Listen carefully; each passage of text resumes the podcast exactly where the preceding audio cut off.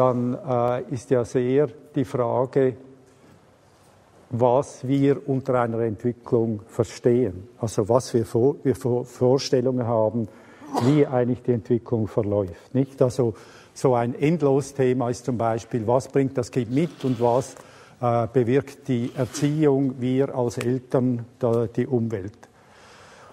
Und ich denke, je nachdem, was Sie für Vorstellungen haben, gehen Sie unterschiedlich an das Kind ran. Also wenn Sie den Eindruck haben, das Kind ist letztlich ein Produkt meiner Tätigkeit, dann gehen Sie ganz anders dran, als wenn Sie sich sagen, ja, ich leiste da einen Beitrag, ich unterstütze das Kind, aber im Wesentlichen entwickelt sich das Kind selber. Das sind zwei ganz unterschiedliche Haltungen. Was ich denke, was auch immer wieder unterschätzt wird, das ist äh, die Erwartungen, die wir haben als Eltern, nicht? Also wie weit wollen wir uns in den Kindern verwirklichen? Wie weit äh, sind wir äh, bereit, sie wirklich als eigenständige Wesen zu sehen? Äh, und dann letztlich eben, was ist eigentlich unser Rollenverständnis? Also äh, diese äh, Beziehung zu den Kindern, wie weit äh, benötigen wir das, um es etwas gar deutlich zu sagen, benötigen wir das selber? Also da geht es eigentlich nicht so sehr ums Kind, sondern es geht primär geht es eigentlich um uns. Und äh, ich habe einfach die Erfahrung gemacht, dass äh, in diesen Fragen eben immer sehr darauf äh, ankommt, letztlich, was man für ein Menschenbild hat, beziehungsweise wie man sich eben die Entwicklung der Kinder vorstellt. Und das geht so weiter, nicht? Jetzt können Sie zum Beispiel schauen, ja, wie ist das mit dem Lesen? Ja? Äh, es sind weniger als ein Prozent der Kinder, die unter vier Jahren lesen. Also ich kenne Kinder, eine Reihe von Kindern, die haben so mit zweieinhalb bis drei Jahren angefangen. Und nicht, weil die Eltern das wollten, sondern weil sie selber ein Interesse hatten. Und die kommen dann in die Schule, haben bereits einige Bücher gelesen und Sie können sich vorstellen, wie das dann weitergeht, wenn man jetzt von ihnen verlangt, dass sie das ABC nachmachen. Hm? Kommt nicht gut raus. Die meisten Kinder, die meisten Kinder, die, die lernen das so mit etwa sechs bis acht Jahren. Aber dann, dann gibt es hier immer noch zehn Prozent, die haben sehr Mühe mit acht Jahren und mit zehn Jahren sind es immer noch fünf Prozent. Und wenn wir jetzt hier eine Umfrage machen würden, dann würde ich annehmen, dass so fünf bis zehn äh, von uns äh, eine Legasthenie haben.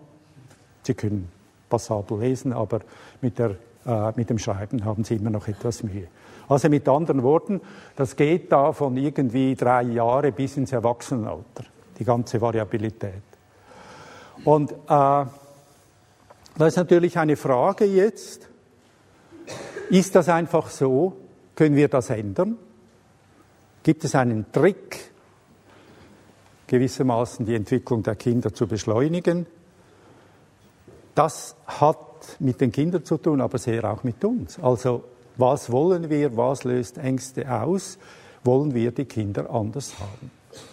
Wenn man dann in die Pubertät kommt, dann eskaliert es noch mehr natürlich. Das ist eine sechste Schulklasse, also diese Kinder, die sind 12 bis 13-jährig, das ist nicht der Lehrer hier. Die sind nur drei Monate auseinander, die beiden. Der ist 1,32, der ist 1,74. Er ist noch ein Kind und er ist eigentlich ein junger Erwachsener. Und die gehen beide in die gleiche Schule. Ich denke, das kennen wir alle. Nicht so extrem. Nicht, ich habe natürlich eine extreme Klasse gesucht. Aber das kennen wir alle. Und das Schwierige ist jetzt, dass diese Unterschiede bei der körperlichen Entwicklung am kleinsten sind. In allen anderen Bereichen, wenn Sie intellektuelle oder sozioemotionale Entwicklung nehmen, die Unterschiede sind noch größer. Und wie groß sind die?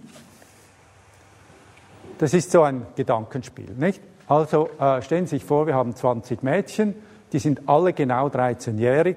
Und dann, wenn Sie die untersuchen, stellen Sie fest, die variieren in ihrer Entwicklung zwischen 10 und 16 Jahren. Der Großteil ist natürlich wie etwa ein 13-jähriges Mädchen, das ist klar. Aber Das Unreifste ist noch bei 10 Jahren und das Reifste ist bei 16 Jahren. Also mit anderen Worten, Sie haben eine Variabilität von plus minus drei Jahren. Nicht einfach Schule zu geben. Und wenn man jetzt noch die Knaben dazu nimmt, die sind nämlich anderthalb Jahre als Gruppe zurück, dann kriegen sie eine Variabilität von 9 bis 16 Jahren. So.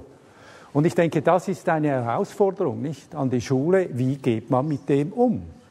Und äh, es gibt auch Ungerechtigkeiten, wenn Sie zum Beispiel jetzt äh, eine Prüfung machen, nicht in der Schweiz Übertritt ins Gymnasium, dann ist es klar, die haben einen großen Vorteil und die haben einen großen Nachteil, obwohl sie alle gleich alt sind. Das muss so sein. Es muss auch so sein, dass die Mädchen einen Vorteil haben gegenüber dem äh, Knaben, weil sie sind ja reifungsmäßig anderthalb Jahre weiter. In der Schweiz haben wir heute nur noch 40 Prozent Knaben im Gymnasium und 60 Prozent Mädchen.